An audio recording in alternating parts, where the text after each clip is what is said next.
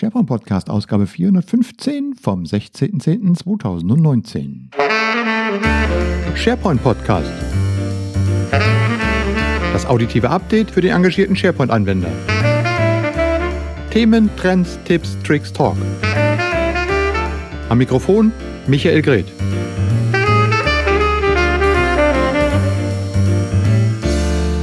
Zuverlässig wie fast jede Woche. Herzlich willkommen zur 415. Ausgabe des SharePoint Podcasts. Ihr seht, so langsam komme ich wieder in den Rhythmus rein, dass wir zweimal im Monat hier einen kleinen Podcast online stellen. Heute geht es ein bisschen äh, einmal ums Verlosen einer Freikarte. Das kommt gleich. Und äh, dann gucken wir ein bisschen voraus auf den Microsoft Business Summit nächste Woche. Und ich habe euch wieder ein paar Tipps und äh, interessante Artikel mitgebracht. Oh, ja, dann steigen wir mal gleich ein. Genau. Ähm, wir haben eine Freikarte zur Verfügung gestellt bekommen von der European SharePoint Office 365 und Azure Konferenz. Die findet statt vom 2. bis zum 5. Dezember in Prag. Äh, Programm ist schon online. Derzeit läuft gerade die Azure Trainings Week mit jedem Tag einen, einem Webcast rund um Azure-Themen ähm, auf der SharePointEurope.eu, heißt die ja.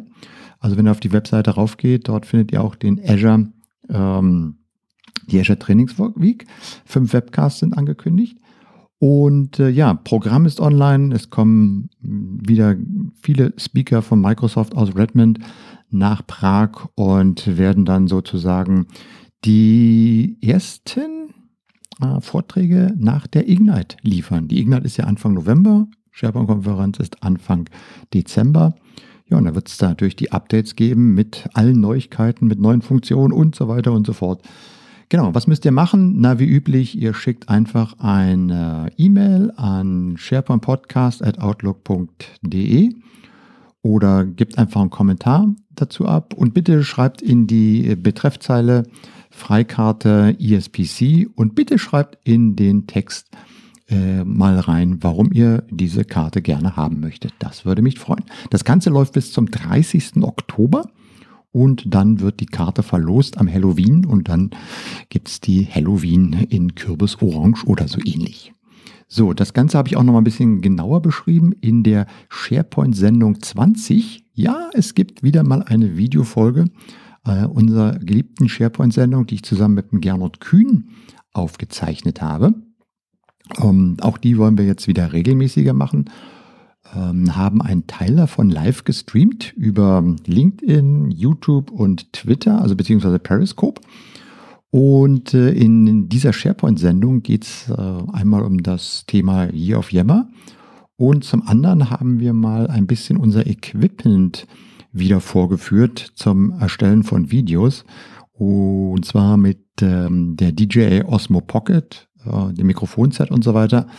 Ja, schaut einfach mal rein, ist, äh, glaube ich, ganz nett geworden und ähm, ist für uns nochmal so ein bisschen warmlaufen geworden für unter anderem auch den Microsoft Business Summit 2019, der äh, ab nächste Woche vom, 22, vom 21. bis zum 23. in Frankfurt stattfindet. Ja, ich werde unter anderem am Stand der Firma Insight zu finden sein und auch ein Panel moderieren das findet am Mittwoch um 16 Uhr statt. Der Titel ist Erfahrung macht klug, die drei wichtigsten Faktoren bei der Einführung eines modernen Arbeitsplatzes. Und da geht es um, genau, um die digitale Transformation, den digitalen Arbeitsplatz, die Einführung bei der Firma Insight. Und die haben das schon seit einem längeren Zeitraum gemacht, haben eine gute Kombination aus Soft-Faktoren, Hard-Faktoren, Soft-Skills zusammengepackt und wie das Ganze gelaufen ist, wo es dann die Stolpersteine gab, wie man die umwunden hat, das alles ist Thema dieses Panels. Ich freue mich da schon sehr drauf und äh, wir werden das Ganze natürlich aufzeichnen und als Video äh, bereitstellen und äh, bestimmt der ein oder andere Ausschnitt auch hier in den Podcast bringen. Dann habe ich natürlich weitere Aufzeichnungen, Videointerviews und so weiter geplant. Und auch zwei Livestreams ähm, sind zumindest auf der Planung drauf. Ich hoffe, dass das auch alles vor Ort funktioniert. Ihr wisst ja immer, man muss immer gucken, dass die ganzen technischen Voraussetzungen gegeben sind. Aber das wird von Mal zu Mal aus meiner persönlichen Erfahrung immer besser. Wenn ich daran denke, wie wir vor drei Jahren noch irgendwo live gestreamt haben, das war alles noch ziemlich chaotisch. Mittlerweile ist es doch recht stabil geworden. Ähm, ja, und geplant ist einmal am Montag, so späten Nachmittag, als kleine Vorschau etwas live zu streamen und auf der anderen Seite dann am Dienstag, am ersten Tag, so etwas ähm, ja, am Nachmittag einmal eine Zusammenfassung des ersten Tages zu geben. Ähm, das Ganze könnt ihr über SharePoint Social, da gibt es eine Seite, ähm, die nennt sich Livestream, habe ich da schon verlinkt in den Show Notes. Da werdet ihr immer sehen, wo die aktuellen Streams drauf sind oder ansonsten folgt einfach auf äh, LinkedIn, auf äh, Periscope, Twitter und auf YouTube. Da werden wir das gleichzeitig drüber streamen. So, das ist mal der Blick voraus auf den Microsoft Business Summit. Also ich bin gespannt, wie das Ganze wird. Partnerkonferenzen habe ich ja schon verschiedene mitgemacht. Aber ja, und ich freue mich darauf. Und falls ihr auf der Partnerkonferenz seid, ähm, ja, schaut äh, und äh, schaut gern bei mir vorbei. Ich freue mich natürlich immer auf Feedback von meinen Hörern und ähm, ja, dann gucken wir mal, wie das Ganze läuft. So, dann schauen wir mal weiter in mein kleines, das waren die drei Themen, die ich jetzt einfach mal so ein bisschen vorbereitet habe. Dann ähm, ein etwas umfangreicheres Thema habe ich äh, gefunden. Das hat der Raphael Kölner, mein MVP-Kollege, und ähm, ja, Hans Dampf in allen Gassen äh, und in allen User-Groups, in allen Communities, insbesondere in der Office 365 Community. Ähm, der hat, das finde ich sehr interessant, im Rahmen der äh, Office 365 Community Deutschland, da gibt es eine entsprechende Facebook-Gruppe zu, ähm, eine Umfrage gestartet bezüglich ähm, der Erfahrung bei der Nutzung von Microsoft Teams. Dazu muss man sagen, dass diese Office 365 Community schon seit über 18 Monaten Teams auch für die Kommunikation nutzt. Das ist jetzt zwar keine unternehmensinterne Kommunikation, sondern so eine Community-mäßige Kommunikation. Aber äh, Raphael hat in der Facebook-Gruppe eine Umfrage laufen lassen, was denn die Top-Herausforderungen oder ich sag mal so ähm, oder, oder ja, Schwierigkeiten oder ja, die Top-Themen bei längerer Nutzung von Microsoft Teams sind. Und die ersten Ergebnisse dazu hat er bereits veröffentlicht. Ich werde euch mal kurz die Top 10 Themen sagen, die dabei sozusagen dieser Umfrage aufgeschlagen sind. Top 1, mehrere Kunden, mehrere Teams. Das heißt also im Moment noch das Hin- und Herschalten zwischen verschiedenen Tenants und so weiter. Das scheint äh, ein Problem zu sein. Top 2 ist die Frage der Datenhaltung. Wo liegt was, warum, wer sichert ist. Top 3 die Information Overload. Es gibt zu viele Teams. Was kann man denn dagegen machen oder wie gibt es da eine entsprechende Policy, denke ich mir.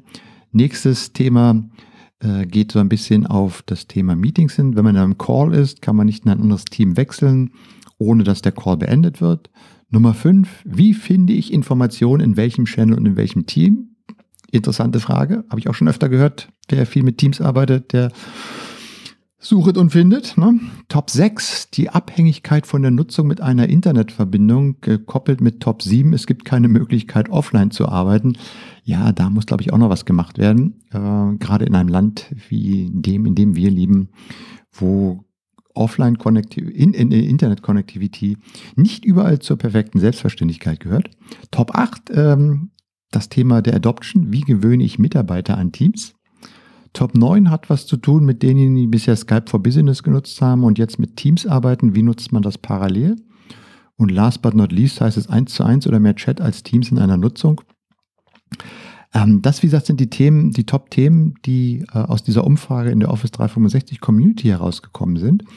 Und ähm, Raphael möchte das noch weiter diskutieren, insbesondere auch in seinem Podcast, dem MVP Kaffeeklatsch und auch mit der Produktgruppe, denn der Raphael fährt nach Orlando zum Microsoft Ignite, wird von da auch podcasten. Ja, und sammelt jetzt alle Informationen. Geht mal auf die Seite auf office365hero.de. Ich verlinke euch das in den ähm, Shownotes oder äh, dort stehen auch die Links, wo ihr die entsprechende Facebook-Gruppe findet. Ja, und dann äh, packt mal, äh, diskutiert mal über die Themen, gebt ihm Material mit. Er kann dort vielleicht jemand aus der Produktgruppe haben und kann diese Themen einfach mal diskutieren. Finde ich einen schönen Ansatz und sollte man deshalb auch auf jeden Fall unterstützen. Dann äh, ein paar Tipps noch. Zum einen äh, wird gerade ausgerollt auf äh, SharePoint Online und das soll stattfinden so bis Ende November, habe ich gelesen, aber man weiß immer nicht, welcher Tenant gerade dran ist. Die Übersichtsseite, die SharePoint-Seite, wenn ihr also im Office 365 auf eurer SharePoint-Seite klickt, dann wird diese Seite gerade etwas überarbeitet, hübsch designt. Einen entsprechenden Hinweis findet ihr im Nachrichtencenter. Also nicht wundern, wenn demnächst mal die Einstiegsseite in SharePoint etwas anders aussieht. Äh, insbesondere ist etwas übersichtlicher gemacht. Es sind ein paar Submenüs eingebunden worden. Auf der linken Seite verschwindet ähm, die Navigation und ähm, ja, schaut euch das einfach mal an. Also da kommt demnächst etwas. Wer es noch nicht gesehen hat, wird demnächst kommen. Dann habe ich für euch äh, wieder mal etwas zum Downloaden gefunden. Und zwar Thema, was ja auch immer wieder diskutiert wird, ist halt Power Apps.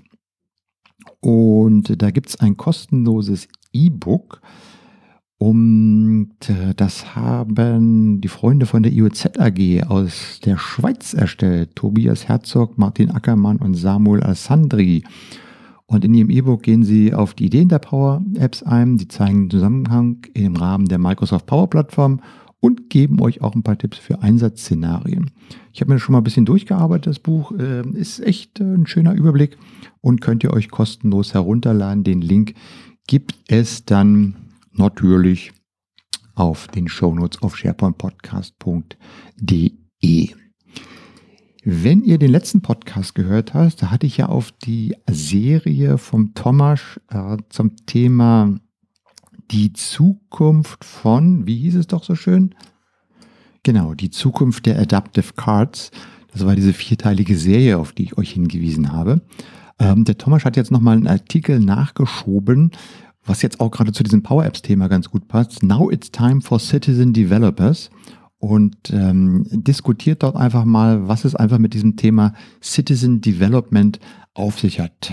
Als alter SharePoint Designer Freak, der ich ja mal war oder irgendwie noch bin, ähm, liebe ich ja dieses Thema Citizen Developer. Also mit anderen Worten, wir haben früher gesagt Power User, diejenigen, die auf der Plattform was selber bauen können, ohne dafür programmieren zu müssen in der Richtung.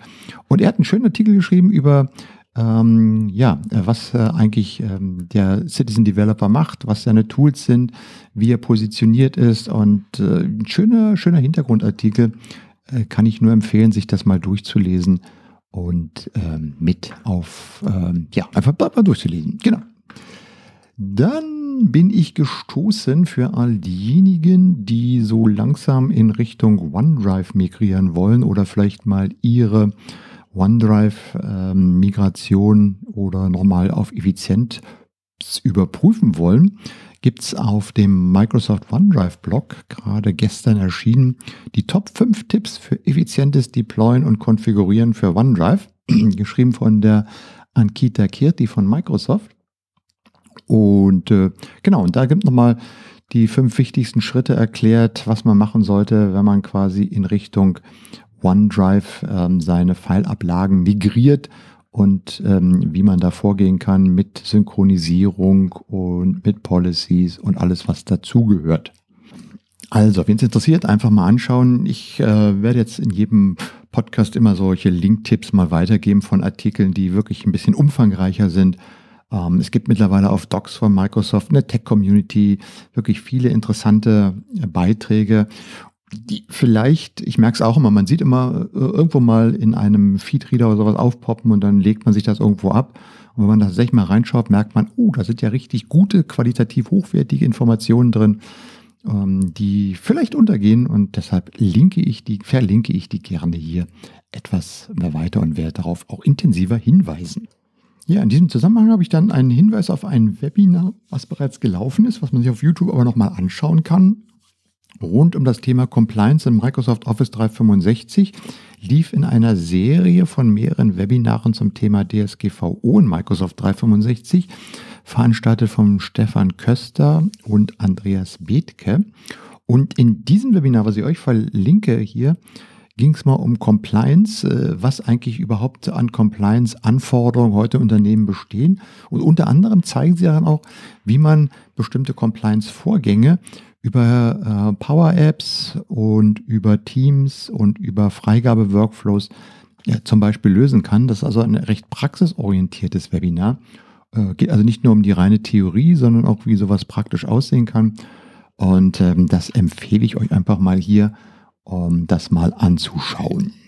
So, was habe ich noch? Ah, ja, und weil ich mich gerade damit beschäftige, ähm, ist mir auch nochmal ein Artikel in den Docs von Microsoft aufgefallen.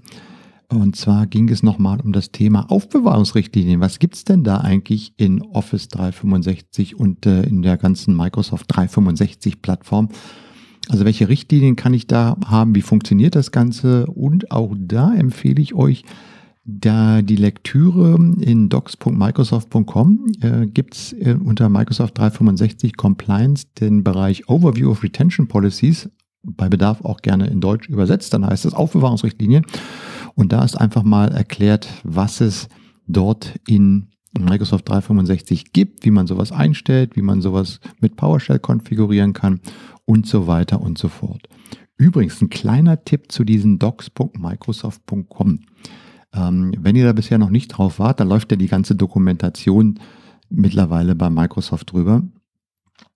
Ähm, ihr habt dort immer auf der linken Seite den entsprechende Navigation mit äh, Dropdown-Menüs und so weiter und auf den rechten Seiten dann die dazu hören Artikel.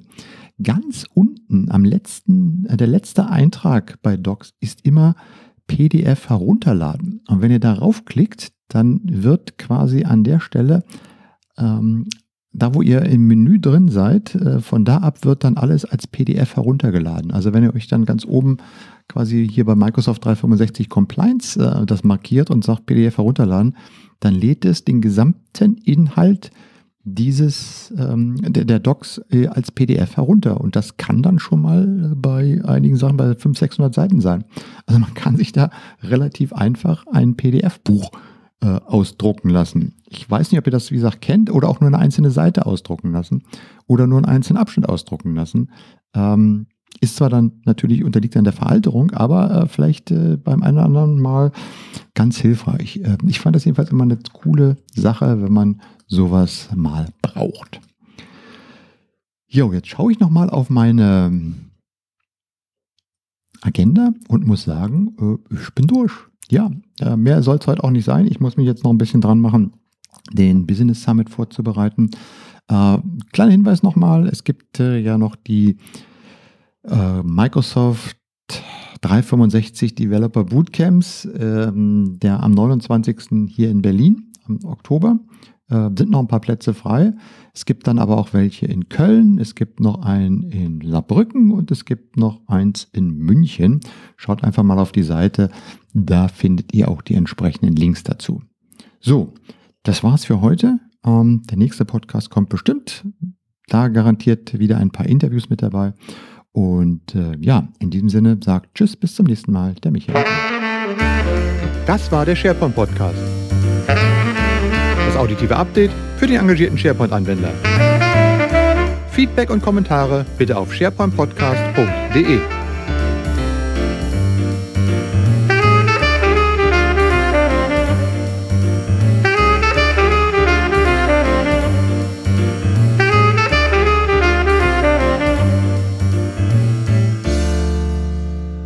Auf was? Auf Wiedersehen, ja.